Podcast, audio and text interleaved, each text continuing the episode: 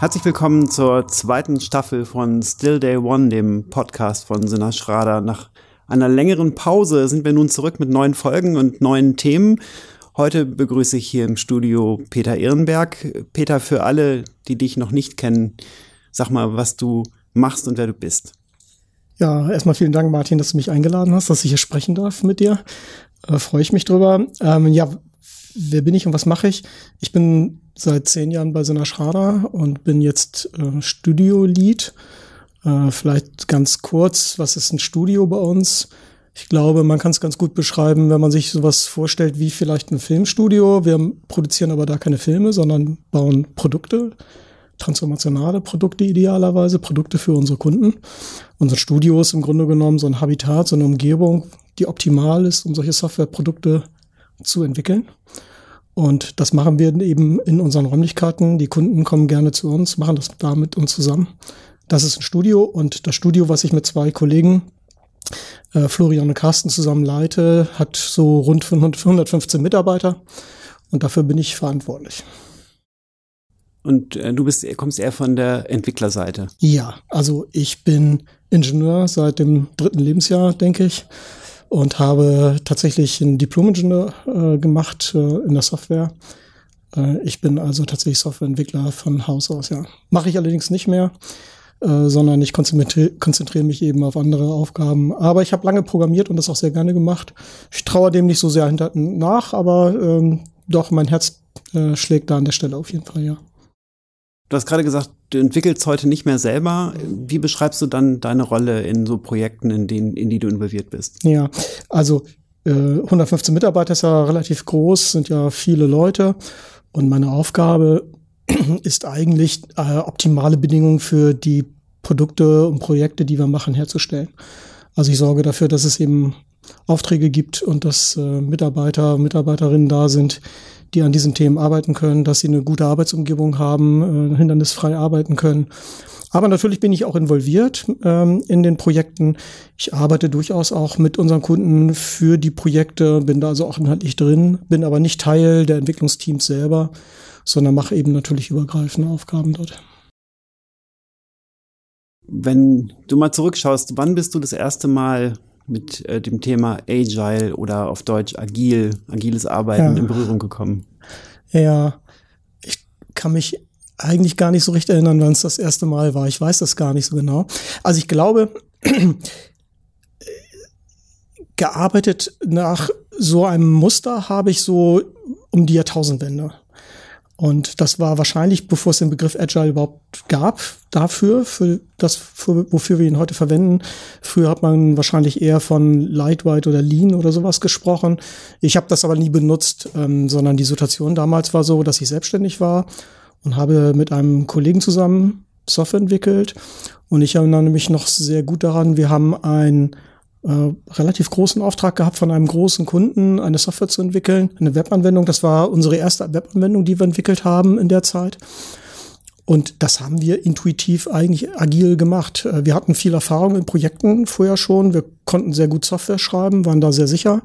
Unser Kunde hat uns einfach machen lassen.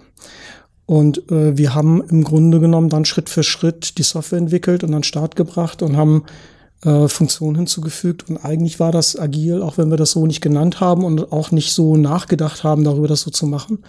Es war für uns einfach intuitiv der beste Weg, den wir da gegangen sind. Hast du später noch mal irgendwann so agil gelernt, irgendwelche Schulungen gemacht oder mhm. solche Dinge? Ja, auf jeden Fall. Danach habe ich, äh, ich war ungefähr zehn Jahre selbstständig. Ähm, dann fand ich das nicht mehr so richtig spannend und wollte andere Dinge machen.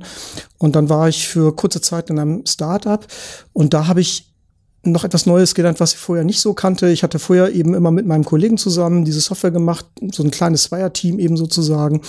Und dort in diesem Startup war ich zum ersten Mal in einem richtigen crossfunktionalen Team. Und wir haben mit äh, Konzeptern, Designern und Entwicklern, Redakteuren zusammengearbeitet dort in einem Team haben, weiß ich nicht, drei, vier, fünf, sechs, sieben, acht, neun, zehn Mal am Tag eine Software deployed. Wir haben also sowas wie DevOps gemacht. Den Begriff kannten wir damals auch nicht oder vielleicht gab es ihn noch gar nicht zu der Zeit. Und dort haben wir wirklich richtig crossfunktional gearbeitet. Gemeinsam, wirklich richtig gemeinsam zur gleichen Zeit an den gleichen Dingen gearbeitet. Ähm, und das war eine Erfahrung, die ich gemacht habe, die noch mal neu war für mich und auch spannend und sehr interessant war. Ja, und dann habe ich mich viel autodidaktisch damit auseinandergesetzt. Ähm, ich habe aber auch eine Scrum Master Ausbildung dann gemacht, habe auch ein Zertifikat dann erlangt. Ähm, das habe ich auch getan, ja. Crossfunktional müssen wir vielleicht noch mal ganz kurz erklären. Was heißt das genau?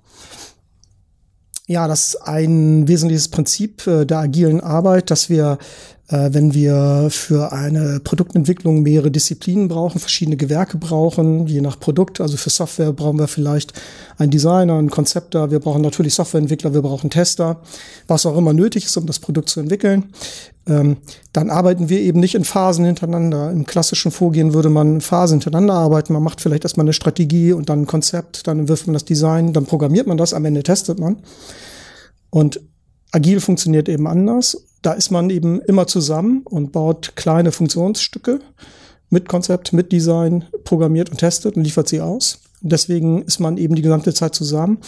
Und dafür hat man dann ein crossfunktionales Team, ein Team, was in der Lage ist, all die nötigen Skills, die man braucht, gleichzeitig zu haben und ähm, an diesem Produkt zu arbeiten. Das ist eben das Besondere dabei. Und dann muss man eben lernen, natürlich als Programmierer mit einem Designer, mit einem Konzepter und so weiter zusammenzuarbeiten.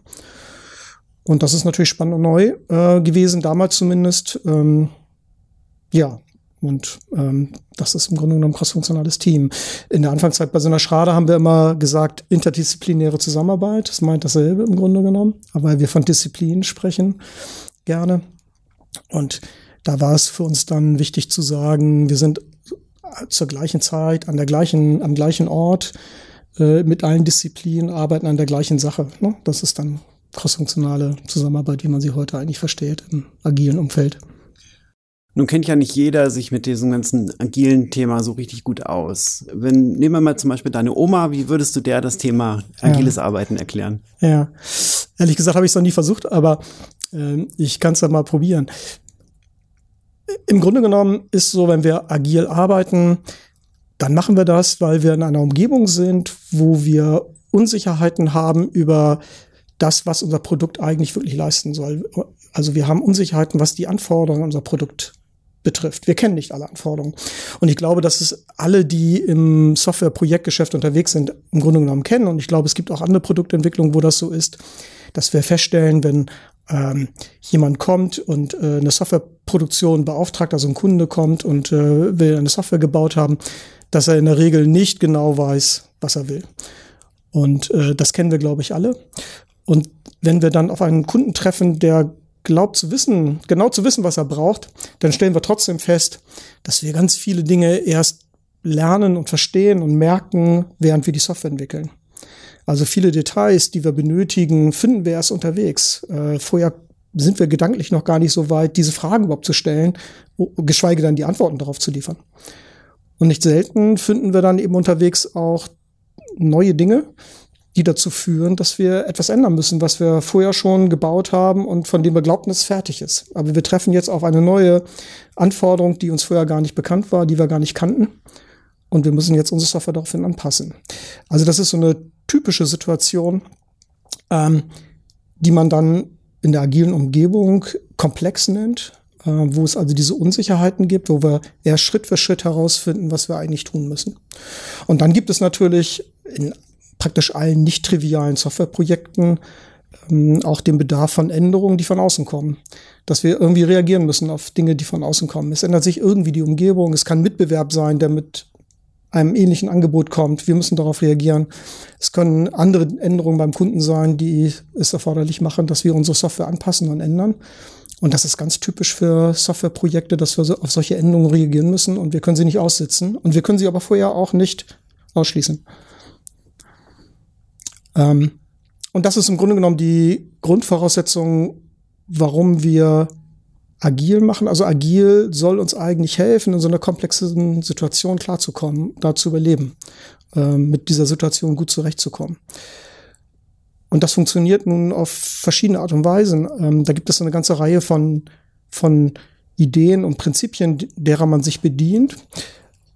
Und eine Idee, die wichtig ist dafür, ist, dass wir in der klassischen, in der klassischen Vorgehensweise würden wir Software gerne so bauen, dass wir einen Plan haben und dann die Software in Komponenten zerlegt bauen. Wir bauen einzelne Komponenten, die wir identifiziert haben, die wir benötigen. Die können wir eventuell sogar von verschiedenen Leuten, von verschiedenen Teams an verschiedenen Orten zu verschiedenen Zeiten bauen. Ähm, und später integrieren wir diese ganzen Komponenten zusammen und dann entsteht eigentlich die nutzbare Software erst und dann wird das Produkt fertig. Ähm, und erst dann sehen wir auch, ob die Software funktioniert. Das ist im Grunde genommen der klassische Ansatz. Und im agilen Ansatz gehen wir aber anders vor. Im agilen Ansatz ist es so, dass wir uns sehr schnell eine Software, eine, eine Software liefern, die funktionsfähig ist und schon für den Benutzer brauchbar ist. Ähm, das heißt, vielleicht nach, nach wenigen Wochen oder vielleicht sogar nach Tagen äh, funktioniert die Software bereits und ähm, hat schon Funktionalität, die für einen Benutzer brauchbar ist. Und wir erleben eine funktionierende Software. Wir sind also sicher, unsere Fun Software funktioniert und wir addieren jetzt Funktionalität für Funktionalität, Feature für Feature, addieren wir der Software hinzu. Wir sagen auch, wir ziehen die Software groß. So wie eine Pflanze, wie ein Baum. Der ist ja, wenn er klein ist, auch schon ein Baum, hat Blätter und Äste. Und wir ziehen ihn groß, er wird, bekommt immer mehr Blätter. Und so ist es bei der Software im Grunde genommen auch. Wir konstruieren sie nicht aus Bestandteilen, die, bevor sie nicht zusammengebaut sind, auch nicht nutzbar sind, und dann erst mit der Konstruktion nutzbar werden, sondern wir haben etwas, was von vornherein funktionsfähig, lebensfähig ist, was wir dann großziehen. Und wenn wir so vorgehen, äh, dann können wir Schritt für Schritt vorgehen, Funktionalität für Funktionalität, Feature für Feature addieren. Und dann haben wir natürlich jedes Mal, wenn wir ein Feature gebaut haben, äh, können wir dem Benutzer zeigen, dass sie funktioniert. Wir können prüfen, wir können beweisen, dass das nutzbar ist und brauchbar ist und einen Wert darstellt. Und dann können wir jedes Mal überlegen, was ist denn jetzt das nächste Feature, was wir jetzt brauchen, was wir jetzt erkennen. Dann haben wir eine Software vor uns, die funktioniert, über die können wir sprechen und anhand der können wir artikulieren, was ist das nächste, was wir suchen, was wir benötigen. Und wir können jetzt entscheiden, an ganz verschiedenen Stellen der Software weiterzumachen, äh, je nachdem, wo wir jetzt den größten Bedarf entdecken. Und äh, wir müssen nicht jede Stelle der Software bis in das Detail ausformulieren, sondern äh, wir machen bestimmte Teile vielleicht erstmal rudimentär und sie sind erstmal gut genug und wir konzentrieren uns dann auf andere Stellen, bauen sie aus, um zu weiteren Stellen dann zu gehen und später zu entscheiden, was sind dann eigentlich die Funktionalitäten, die jetzt in der Zukunft relevant sind. Und dann können wir darauf reagieren. Das heißt, wir können den Weg, die die Software geht, mit jedem Schritt im Grunde genommen anpassen und steuern. Und das ist eine wichtige Idee beim agilen Arbeiten.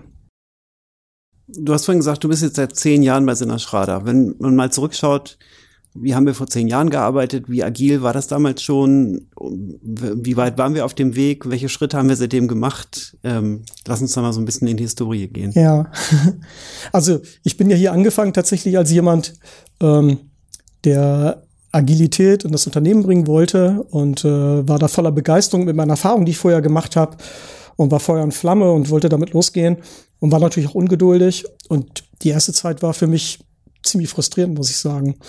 Ähm, auf der einen Seite habe ich erlebt, dass wir hier bei Sinner Schrader schon irgendwie immer intuitiv agil gearbeitet haben, ein Stückchen weit.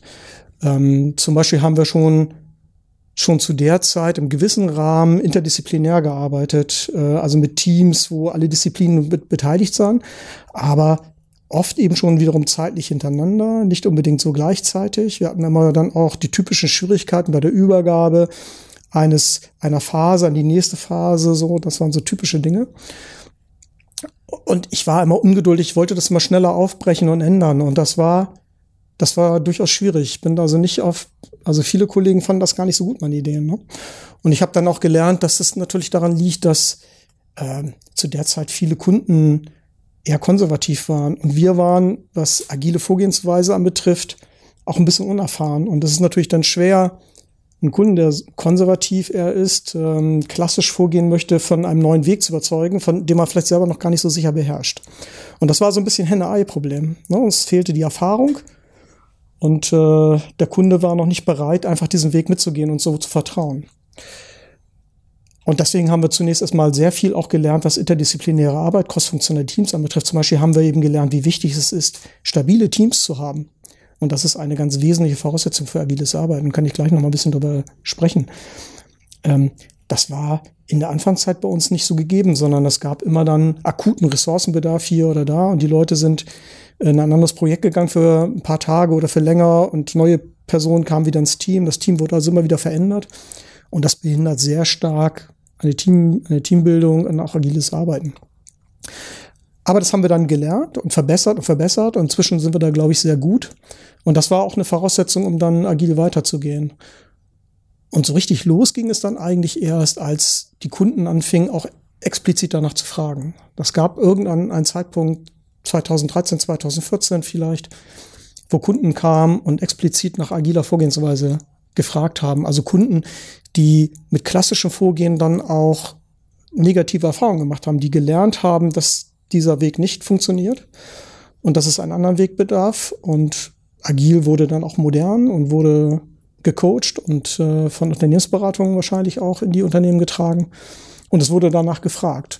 Und dann war es natürlich leichter mit Kunden tatsächlich äh, zu sagen, wir gehen diesen Weg. Und dann ging das eigentlich so richtig los. Und was haben wir dann gemacht, um agiler zu werden? Welche gab es Schulungen? Gab es ähm ja, ja, wir haben Schulungen gemacht. Äh, wir haben ein oder zwei, genau genommen zwei Agile-Trainer gehabt. Äh, einer, der uns äh, Scrum beigebracht hat äh, und einen anderen Coach, der uns äh, beigebracht hat, wie man äh, als Product Owner umgeht, wie man Backlog pflegt, wie man so etwas entwickelt. Mm, das waren sehr, sehr gute, sehr ergiebige Schulungen und bei den ersten Kunden, äh, wo wir angefangen sind, haben wir auch eine sehr gute Erfahrung gemacht, so eine Schulung gemeinsam mit dem Kunden zu machen. Und ähm, das macht eben auch eine Teambildung mit dem Kunden zusammen, schafft Vertrauen für diese Vorgehensweise, ein gleiches Verständnis.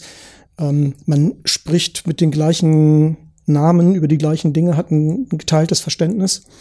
Und das ist eine sehr gute Voraussetzung, äh, dann weiterzugehen auch. Äh, wenn der Kunde eigene Vorstellungen hat und man hat verschiedene Interpretationen von Dingen, ist das immer schwer. Und äh, bei den Kunden, wo wir das gemacht haben, haben wir sehr, sehr gute Erfahrungen damit gemacht. Ähm, und eine sehr gute Grundlage dann gelegt, damit auch loszulegen und so loszugehen. Und wir haben dann eine Reihe von Projekten damit erfolgreich auch ähm, geschafft, auch schwierige Projekte durchaus, mit schwierigen Phasen natürlich durchaus. Aber wir haben eben gezeigt, dass das wirklich funktioniert und äh, dass das geht. Und dann ist es natürlich interessant, das waren Festpreisprojekte. Ähm, wo es auch nicht ganz einfach ist, wenn man sagt, wir haben Unsicherheit, was die Anforderungen anbetrifft. Wie kalkuliert man denn da den Preis und äh, den Scope, den man anbietet und so weiter? Und wie controlt man das unterwegs, wie weit die Software fertig ist? Tatsächlich ist interessanterweise so, dass Agil da durchaus Antworten liefert. Aber da war dann die Diskussion plötzlich nicht mehr so sehr mit dem Kunden, sondern mit unserem Controlling und unserer äh, internen Finanzbuchhaltung sozusagen, denen auch das Verständnis beizubringen, wie das funktioniert mit dem Rechtswesen und so weiter, wie solche Verträge eigentlich ausgestaltet sein müssen kommen dann also ganz neue Fragestellungen auch wieder dahin. Ne?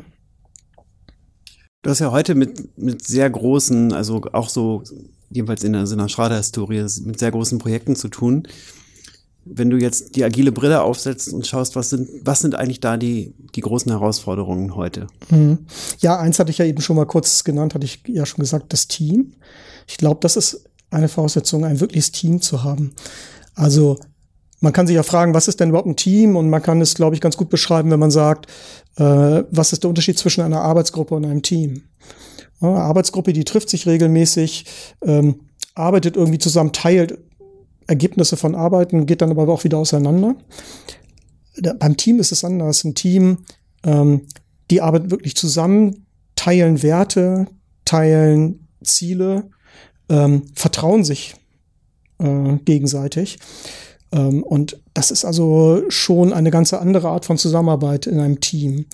Äh, also ein Team geht eben ein Commitment ein, verpflichtet sich tatsächlich eine bestimmte, ein bestimmtes Ergebnis herzustellen und alle bemühen sich gleichermaßen eben an diesem Ziel mitzuwirken. Man verständigt sich eben wirklich darauf.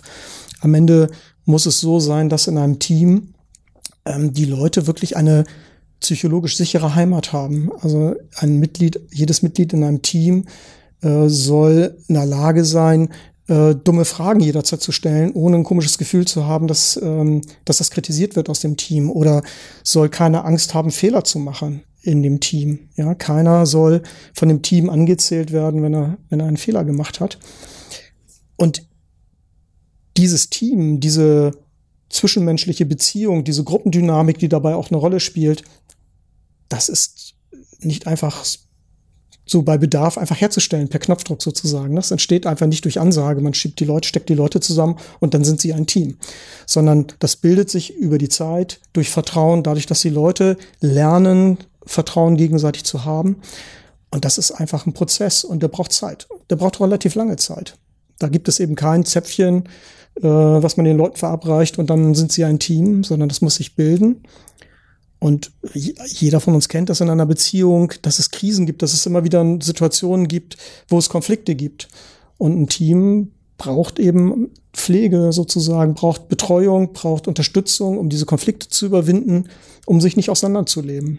Ja, um diese Dinge dann zu lernen und zu bewältigen, ähm, sich zu überlegen, wie kommen wir zu Entscheidungen, wenn wir uns nicht einig sind. Und das wird natürlich passieren in einem Team, dass ein Teil des Teams sagt, lass uns diesen Weg gehen und ein anderer Teil des Teams sagt, nein, der Weg ist falsch, der wird uns nicht zum Erfolg führen.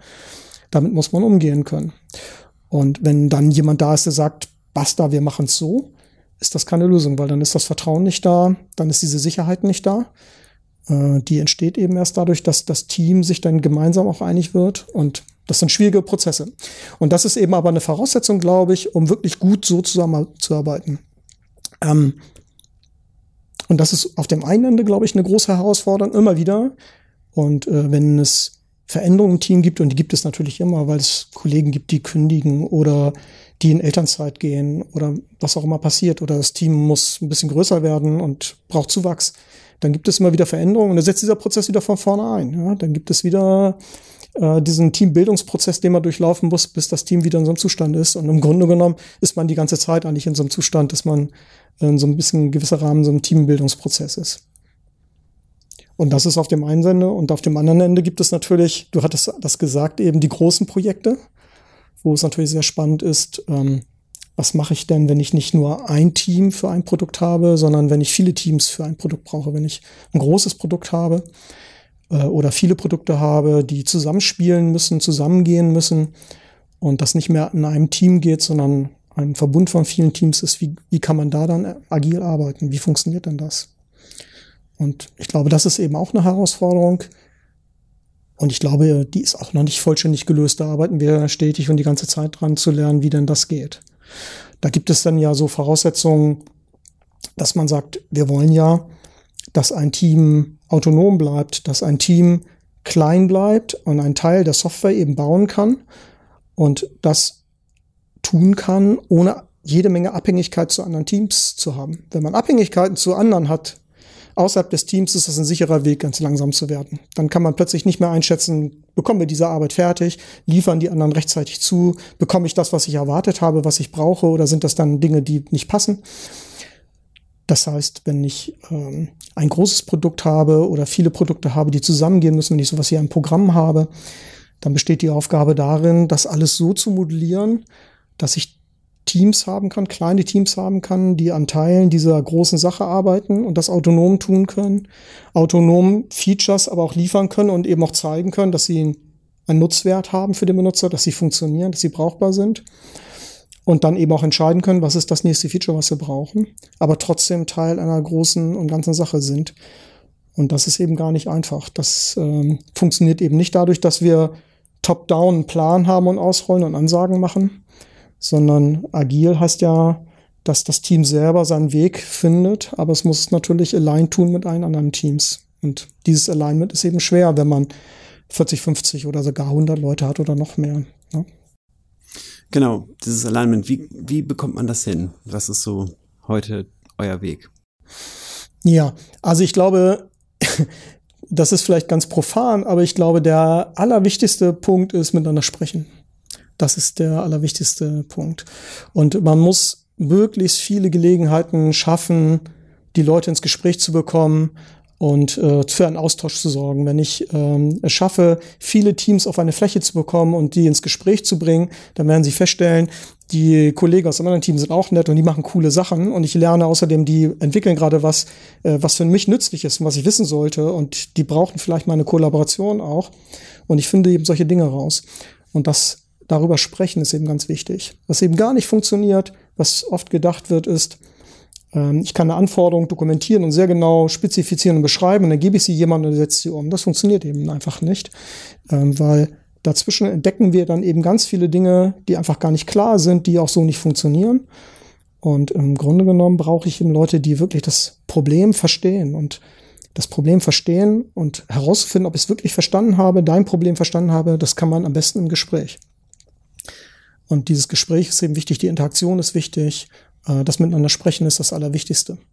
Und was ich eben brauche an Infrastruktur oder an, an Umgebung ist, das Gespräch zu ermöglichen, dass die Leute sich überhaupt finden und eine Gelegenheit haben, ins Gespräch zu kommen, dass der Rahmen dafür da ist, dass die Möglichkeit da ist, dass man sich findet. So, das ist das Allerwichtigste.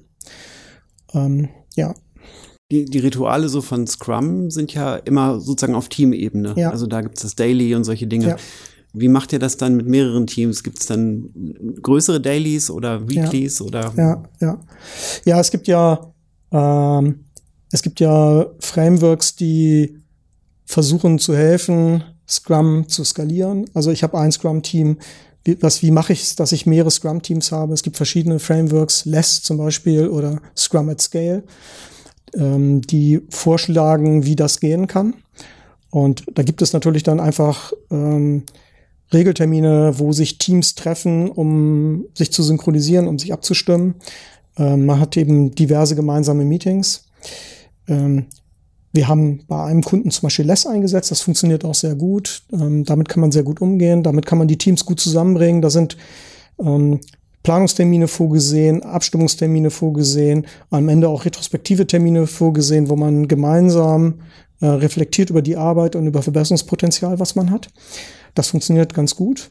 Aber diese Frameworks, die sind im Grunde dafür gemacht, dass ich ein monolithisches, großes Produkt entwickle, für die ich, für das ich eben viele, Mitab äh, viele, viele, viele Mitarbeiter benötige.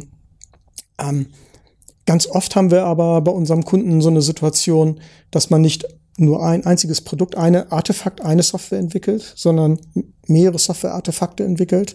Vielleicht wollen wir da sogar hingehen, dass wir das tun können, weil eine Software äh, mit so vielen Leuten zu entwickeln, das wird eine große Software, eine monolithische große Software. Das hat Software architektonisch viele Nachteile.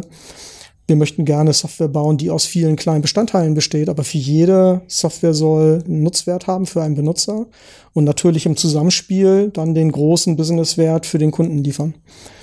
Und ähm, diese Frameworks wie, wie Less haben darauf keine gute Antwort, wie ich im Grunde genommen Teams, die eigene Produkte entwickeln, so synchronisiere und alleine, dass sie eine große Aufgabe gemeinsam machen. Und es gibt ein Framework, was bekannt ist, was wir zunehmend uns ansehen, aus dem wir uns zunehmend bedienen. Das ist SAFe, Scaled Agile for Enterprises. Ähm, da sind viele Dinge vorgesehen, genau diese Themen zu bearbeiten. Äh, gleichzeitig bringt das Framework aber auch eine ganze Masse Bürokratie mit, die man eigentlich im agilen Umfeld nicht haben möchte. Es sind relativ viele Rollen vorgesehen, die bestellt werden müssen. Aber es gibt durchaus auch sehr gute Ideen. Also zum Beispiel wird in Safe gibt es eben ein Planungsmeeting, an dem alle Teams teilnehmen. Das PI Planning, das Programm Increment Planning oder das Etappen, die Etappenplanung. Das heißt, es kommen alle Scrum Teams zusammen und planen die nächsten Sprints.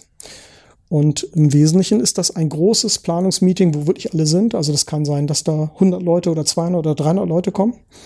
Und man denkt, oh Gott, wie soll das funktionieren, so ein großes Meeting? Aber es geht eben darum, da strukturiert durchzuführen, ähm, die Ziele und die Werte zu teilen und dann ins Gespräch zu kommen, Abhängigkeiten zu identifizieren, ähm, sich zu verabreden und sich kennenzulernen und äh, zu verstehen, was das große Ganze ist, um dann daraus richtig zu folgern, was ist mein Teil eigentlich, unser Teil als Team da drin und wie erfüllen wir dann eigentlich die Erwartungen, die an uns, Teilteam oder kleines Team in diesem großen gestellt werden am besten und wo genau ist dann unsere Position hier und wie passt das rein? Wenn da so 100 oder 200 oder noch mehr Leute zusammenkommen, wer, wer moderiert denn dann so ein Riesen-Meeting? Ja. ja. da gibt es äh, in Safe auch eine Rolle dafür, der Release Train Engineer, der dafür verantwortlich ist, das zu moderieren. Sprechen tun da natürlich ganz viele verschiedene Leute. Natürlich gibt es dann aus Business Leute, die die Business-Perspektive vorstellen, die Business-Ziele vorstellen.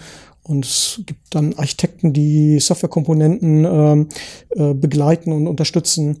Also da gibt es verschiedene Rollen, die im Grunde genommen ähm, das ähm, äh, unterstützen und evangelisieren, dass das so funktioniert, dass so eine große Runde funktioniert. Und es ist erstaunlich, wenn man das erlebt, wie gut das am Ende geht.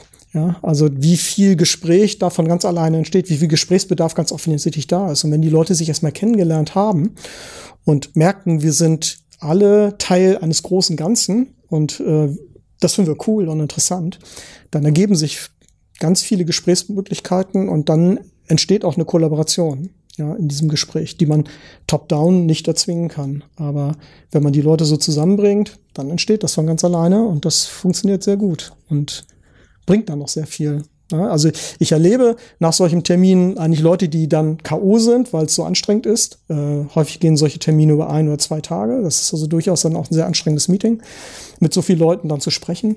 Aber gleichzeitig sieht man ganz oft dann Leute, die das sehr cool finden und interessant finden und äh, sehr positiv darüber sprechen und auch viel mitgenommen haben. Äh, und dann Leute kennengelernt haben, zu denen sie dann während der Etappe immer wieder Kontakt aufnehmen können und es gibt dann plötzlich Vertrauensbeziehungen sind dann da und dann kann man über Dinge sprechen, die vorher schwer waren zu besprechen, weil man die Leute gar nicht gekannt hat. Ja. Wie, wie oft findet denn so ein Riesentermin statt? Ja, also ein Safe äh, gibt es da keine ganz klaren Vorgaben. Typisch ist so, dass man das alle fünf Sprints macht, also alle zehn Wochen etwa. Aber ähm, das hängt auch von der Größe des Programms ab und äh, von der Länge des, des Sprints. Das kann man natürlich auch kleiner machen, in kleinerem Rahmen machen. Aber das ist so ein, ein typischer Rahmen, der in Safe dann vorgesehen ist. Äh, also man macht das nicht so sehr oft, weil das ist ja schon auch ein aufwendiges Meeting, aber schon so oft, dass man einen Zeitraum hat, den man übersehen kann und sich dann auch rechtzeitig aber wieder sieht für eine nächste Etappe und dann auch wieder die anstehenden Themen auch wirklich besprechen kann. Und das muss man ein bisschen herausfinden, was die richtige Taktung dabei ist. Ich habe mir Safe mal ein bisschen angesehen und so mein erster Eindruck war, huiuiui, ja. ganz schön kompliziert ja. und sieht auch irgendwie auf den ersten Blick nicht so richtig klassisch agil aus, ja. sondern eigentlich ziemlich, ziemlich komplex und ziemlich ja. eigentlich so auch so, wie man das so aus Unternehmen auch oft kennt, ja. mit komplizierten Strukturen und vielen Rollen und jeder hat irgendwie da mitzureden. Ja. Täuscht der Eindruck? Ja, vielleicht. Ich weiß es nicht ganz genau. Also ich störe mich auch an einigen so Dingen. Also was mich stört ist, natürlich auf der einen Seite auch ein bisschen die Komplexität, aber noch viel mehr, ähm, dass von Ebenen die Rede ist. Und bei Ebenen denkt jeder an Hierarchien. Und ich glaube, dass die kontraproduktiv sind. Na, das ist also so eine Vorstellung, da gibt es oben eine Hierarchie, die gibt bestimmte Informationen eine, eine Ebene tiefer, an eine nächste Hierarchiestufe weiter und so weiter und so weiter. Das ist wirklich nicht agil, sondern eigentlich wollen wir, dass die Teams, die mit dem Kunden in Kontakt sind, die sollten eigentlich am besten wissen, was der Kunde braucht und das dann tun und umsetzen können, also der Nutzer der Software. Und im Grunde genommen muss die Information nicht von oben nach unten gehen, sondern eigentlich unten entschieden werden. Und wie kann ich es erreichen, dass diese Autonomie, Autonomie nicht verletzt wird, der Team, dass sie wirklich frei sind in ihren Entscheidungen, aber das Ziel erkennen und den, die richtige Entscheidung im Rahmen dieses Ziels treffen. Und mit Hierarchien ist es dann eben schwierig, weil wenn man die Hierarchien nutzt, um einfach Vorgaben von oben nach unten zu machen, dann kann es leicht dazu führen, dass diese Vorgaben entweder nicht passen, nicht richtig sind oder nicht angenommen werden, nicht akzeptiert werden, weil sie vielleicht von den aus Sicht der Teams gar nicht die richtigen sind. Und das ist das, was mich am meisten stört. Ich glaube aber, dass die Autoren von Safe eigentlich das gar nicht dachten. Aber das kann man natürlich sehr leicht herauslesen und das trifft möglicherweise bei großen Kunden mit einer großen Hierarchie dann auch auf eine entsprechende Interpretation und wird so angewendet. Und äh, ich glaube, da muss man etwas dagegen anarbeiten, dass diese Art von Interpretation nicht so daraus gelesen wird, sondern dass wir da eigentlich eine andere Art von Interpretation brauchen. Aber es ist eben auch schwer, äh, Ziele vorzugeben aus Business-Sicht, die die richtige den richtigen Detailumfang haben, die richtige Granularität haben, auch die richtigen Ziele sind, aus denen dann die Teams ihre Entscheidungen auch wirklich ableiten können. Das fällt oft auch schwer. Oft ist es eben so, äh, dass Ziele gar nicht so gut beschrieben werden können, sondern die Leute können häufig eher Lösungen beschreiben, aber nicht Ziele, die das Problem lösen. Also viele Leute können noch nicht mal das Problem gut beschreiben, sondern können eher eine Lösung skizzieren. Und äh, Ja, und das ist natürlich eine Schwierigkeit. Eine Lösung hilft nicht, weil das ist eventuell ja gar nicht die richtige und die beste Lösung, sondern eigentlich brauchen wir Ziele. Und äh, die gut zu beschreiben, gut zu formulieren, gut zu vermitteln, äh, das ist eben wirklich eine, eine, eine Herausforderung. Aber ich glaube, wenn man das eben gut macht, wenn man tatsächlich sich klar ist über die Ziele, die man erreichen möchte und das gut vermitteln kann, ähm, darüber faszinierend und brennend reden kann, so dass die Leute sagen, ja, das, da möchte ich Teil davon sein, dann kann das gelingen. Ich habe neulich irgendwo den Satz gelesen, dass äh, gut verstandene Probleme total selten sind. ja. Also meistens hat man eine grobe Idee von so einem ja. Problem, was Problem und Ziel, das hat ja irgendwie was miteinander zu tun. Ja. Aber ein Problem wirklich gut verstanden haben, das ist nicht häufig. Ja, ich glaube, ganz oft werden die Probleme nicht mal artikuliert, ne? sondern äh, man möchte vielleicht sowas wie ein Ziel erreichen oder ein Problem lösen, aber man artikuliert es eben gar nicht. Und ich sehe ganz oft, dass eben dann Konzepte gemacht werden und man kann den Konzepten schon ansehen, dass derjenige, der das Konzept gemacht hat, das Problem auch nicht wirklich auf den Punkt verstanden hat. Sondern er hat dann ein Konzept ausgearbeitet, von dem man sieht, ja, das ist so groß und flächig, dass es sozusagen das Problem möglichst gut abdeckt, ja, dass nichts von dem Problem unter rausguckt. Ähm, aber das Problem ist gar nicht mehr erkennbar, das steht da nicht mehr drin. Ja? Und wie das dann so ist, wenn man so ein Konzept hat, wenn dann gesagt wird, bau dieses Konzept, also ne, da ist ja, schwingt ja mit, löse mal unser nicht näher artikuliertes Problem mit diesem Konzept. Und dann ist klar, das Problem, was nicht artikuliert ist, wie will man das lösen, wenn man es gar nicht verstanden hat. Und das Konzept, wie jedes Konzept, was noch nicht realisiert ist, hat Lücken und hat Fehler. Und dann ist das natürlich schwer. Also wie soll ich dieser Aufgabe gerecht werden? Und ich glaube, äh, eigentlich kann man, kann man so ein Briefing nur ablehnen. Also entweder kann man sagen, bitte beschreibe mir dein Problem genau und sage mir, was sind die Rahmenbedingungen, die ich das lösen kann. Ich überlege mir dann die Lösung dafür und mache einen Vorschlag. Oder man sagt, okay, du machst ein Konzept, ich setze es so um, wie das Konzept sagt, aber ob das das Problem löst, ob das funktioniert, darüber nehme ich dann, dafür nehme ich keine Verantwortung. Und wir wollen natürlich alle wirklich Probleme lösen, also wollen wir natürlich den zweiten Schritt nicht oder diese zweite Vorgehensweise nicht wählen. Dafür brauchen wir aber natürlich ein gutes Verständnis von dem Problem. Dazu muss man das Problem durchdrungen haben. Und am Ende braucht man natürlich dann auch ein klares Verständnis, was ist dann eigentlich das Ziel, was soll denn erreicht werden? Wozu soll denn äh, diese Problemlösung eigentlich dienen? Was wollen wir denn eigentlich erreichen? Und da Klarheit zu bekommen und auch Ehrlichkeit zu bekommen. Nicht selten ist es ja so, dass irgendjemand in der Hierarchie eines Unternehmens irgendwas will und das einfach sagt, aber den Mitarbeitern ist oft gar nicht klar, was wollen wir denn erreichen. Ja. Du hattest vorhin auch schon mal über Hierarchien gesprochen und die Komplexität in so einem Framework wie Safe, die ist ja irgendwie auch ein Spiegel der Hierarchien, die es so bei dem Kunden ja. bei unseren Kunden halt gibt und ja. die sich ja irgendwie da auch wiederfinden wollen in diesem ja. ganzen Prozess. Also das scheint so ein bisschen eine, Abbildung auch davon zu sein, von, von dem, was man so vorfindet beim Kunden. Ob das jetzt so sinnvoll ist oder nicht, es ist aber einfach so. Also es gibt diese Hierarchien und irgendwie müssen die Leute ja auch ihre Existenzberechtigung nachweisen, also müssen sie irgendwie involviert sein in solche Prozesse. Und vielleicht ist es sogar eine notwendige Voraussetzung für den Erfolg von Safe, dass es irgendwie dann doch oft darauf Rücksicht nimmt. Ähm, dass es dann gewählt wird von so, solchen Unternehmen, die glauben, ihre Hierarchie, Hierarchie passt da hinein. Sonst äh, gibt es vielleicht auch Ablehnung. Ne? Und äh, ja, das ist natürlich dann sozusagen verführerisch, wenn man an der Hierarchie nichts ändert, wenn man glaubt, wir nehmen dann Safe und bilden die auf unsere Hier Hierarchien ab. Wir müssen nichts weiter tun, außer wir nennen das Safe und dann sind wir agil. Das funktioniert natürlich nicht. Ne? Also wir müssen daran schon arbeiten. Also das ist die Gefahr, die da drin liegt. Das ist so das süße Gift vielleicht, was da drin steckt. Ähm, auf der anderen Seite macht es vielleicht, erhöht es die Akzeptanz, wenn ich etwas habe, was mir suggeriert, äh, dass bestimmte Dinge auch erstmal bleiben können und sich nicht alles ändern muss. Vielleicht schafft es auch eine gewisse Sicherheit, ähm, dass Kunden dann überhaupt in der Lage sind, das zu akzeptieren, anzunehmen. Und dann ist es ein, einfach eine Entwicklung, die man dann unterstützen muss, dass das Unternehmen lernt, wie agil dann wirklich geht.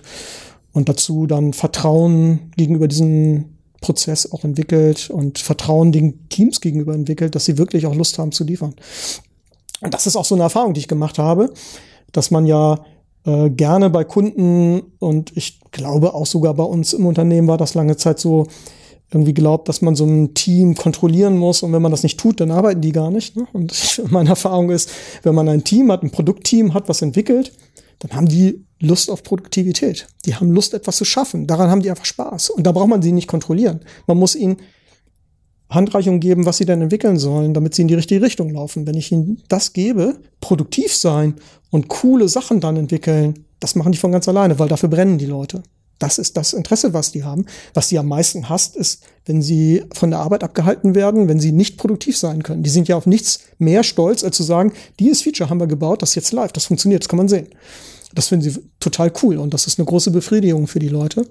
Und wenn ich ihnen diese Freiheit gebe und das gebe ähm, und diese Bestätigung, die Möglichkeit dieser Bestätigung gebe, dann läuft so ein Team von ganz alleine. Dann tut es das Richtige. Du hattest vorhin gesagt, bei uns fing das, bei Sina Schrade fing das Thema agil an, als die Kunden angefangen haben, das einzufordern, auch von uns. Mhm. Wer beim Kunden war denn eigentlich der Treiber dieser Entwicklung? Ja, wenn du mich so verstanden hast, ist vielleicht gar nicht ganz richtig. So habe ich es vielleicht gar nicht gemeint. Ich glaube, das fing, da, an der Stelle fing es an, dass wir agil professionalisiert haben. Dass wir gesagt haben, ja, wir brauchen doch sowas wie vielleicht Scrum. Äh, irgendwie einen etablierten Prozess. Bis dahin haben wir immer geglaubt, wir können das irgendwie selber intuitiv machen und wir brauchen eigentlich keine Vorgabe oder keine Idee von außen. Und ich, ich habe immer geglaubt, doch, wir brauchen so etwas als Gerüst, um es besser zu machen, weil viele Dinge können wir nicht einfach so entwickeln, das ist dann doch zu schwer in der Projektsituation, sondern wir brauchen irgendwie einen Rahmen, ähm, der uns gute Ideen vorgibt, äh, Dinge zu machen, dass Feedback und so weiter funktioniert. Und wenn wir uns auf Scrum einigen können mit dem Kunden, dann sind plötzlich viele Sachen einfach definiert, die ich jetzt nicht mehr ausdefinieren muss. Dann weiß man, wie die Rollen heißen, wie die Events heißen, wofür sie dienen. Und dann kann man sich viel leichter darauf einigen und äh, kann darin arbeiten, muss das nicht alles entwickeln und diesen Punkt sozusagen, den hat es gebraucht, bis Kunden eben wirklich danach gefragt haben. Bis dahin haben wir geglaubt, wir machen Individualsoftware, also machen wir unsere Prozesse auch individuell und wir mit dem Projekt entwickeln wir das sozusagen. Und das ist sozusagen die Änderung, die da passiert ist. Ja, und also ich kann das gar nicht so generell sagen. Es kam, das war für mich ein bisschen überraschend, in sehr kurzer Zeit ganz verschiedene Kunden, die plötzlich in den Ausschreibungen explizit gesagt haben, agile Vorgehensweise, agile, ja, agiles Mindset, agile Erfahrung, Scrum, ganz explizit, war, stand plötzlich in den Ausschreibungen drin, war ganz klar gefragt. Ähm, und das war innerhalb von vielleicht einem halben oder noch nicht mal einem Jahr in ganz vielen Ausschreibungen plötzlich Thema bei allen ganz vielen verschiedenen Kunden, die wir haben. Und es war wirklich virulent, ja. Und plötzlich ging es in jedem Pitch darum, zu dem wir gegangen sind. Und ich bin dann oft zu Pitches mitgegangen, weil es dann darum ging, agile Kompetenz darzustellen, zu erzählen, wie das funktioniert. Und ganz oft hat man natürlich dann gemerkt beim Kunden, ja, Erfahrung haben sie jetzt nicht damit, sondern sie hören sich das an und äh, man muss darüber reden. Aber es stand in den Ausschreibungsunterlagen plötzlich als eine Vorgabe drin und äh, es war klar, es ist eine, eine Nachfrage und der Kunde erwartet von einem Dienstleister, dass er diese Erfahrung mitbringt und noch eine Führung mitbringt, wie denn das geht. Ja, und das war schon dann immer sehr interessant, äh, zu den Kunden zu gehen und auch zu sehen, äh, dass sie da auch noch ganz am Anfang stehen, aber plötzlich jetzt wirklich das Interesse daran haben, das, das tun zu wollen. Ne? Und dann haben wir dann gemeinsam ähm, im Grunde genommen die Erfahrung dort gemacht und gelernt, wie es dann wirklich geht und da auch sehr gute Erfahrungen mitgemacht. Und das kam eher aus der IT oder war das eine andere Ecke im Unternehmen? Mm, eigentlich glaube ich äh, aus, aus, aus allen Bereichen. Also typischerweise ist ja so, dass wir bei Sinner Schrader ganz oft vom Business, vom Marketing beauftragt werden und nicht so sehr von der IT. Also oft ist der, die IT nicht unser, unser Auftraggeber direkt. Ähm, das hat was mit, damit zu tun, welche Art von Produkten wir hier bauen. Ähm, aber ich habe beobachtet, dass es im Grunde genommen gleichermaßen da war. Ich habe also gesehen bei Kunden, dass es Kunden gab, die schon so die ersten agilen Schritte gemacht haben, wo es Abteilungen gab, die tatsächlich von der IT und vom Business gleichermaßen geführt wurden. Also die so eine Doppelspitze hatten. Ein Menschen aus dem Businessbereich, ein Menschen aus dem IT-Bereich und die haben gemeinsam eine Abteilung äh, verantwortet und geführt in Hinblick darauf eben agil zu sein. Und da war ich teilweise wirklich überrascht, weil das bei Kunden äh, war, Konzernkunden war, wo ich gar nicht dieses Maß von Agilität erwartet hätte und mit denen wir dann Projekte gemacht haben wo es dann tatsächlich so war, dass auch der Betrieb der Software am Ende in dieser Abteilung lag und die Abteilung sozusagen fachlich die Anwendung verantwortet hat, sogar betrieblich, IT-technisch verantwortet hab, äh, hat und das gemeinsam in dieser Fachabteilung dann am Ende lag, gemeinsam mit der IT. Und das ist natürlich dann eine super Herausforderung oder eine super äh, Voraussetzung, äh, wirklich agil zu sein, dass IT und Fachbereich gar nicht mehr auf zwei äh, Paralleluniversen äh, da sind, sondern gemeinsam eine Verantwortung haben. Und man merkt natürlich dann, dass auch die Kollegen das lernen müssen, diese Zusammenarbeit, wie das funktioniert. Ähm, aber ich habe das oft erfolgreich gesehen eben auch. Sehr schön. Peter, so wenn ich auf die Uhr schaue, dann ähm, müssen wir jetzt dann doch tatsächlich schon zum Ende kommen, ja. ähm, damit wir mit den Rahmen nicht komplett sprengen. Ja. Erstmal herzlichen Dank, das war schon super spannend und ich glaube auch, ähm, es gibt noch genug Fragen, ähm, die wir noch vertiefen können, wo wir uns dann vielleicht beim nächsten Mal ja, sehr gerne. nochmal mit beschäftigen können. Vielen Dank für heute und ich äh, freue mich auf die nächste Runde. Ja, vielen Dank.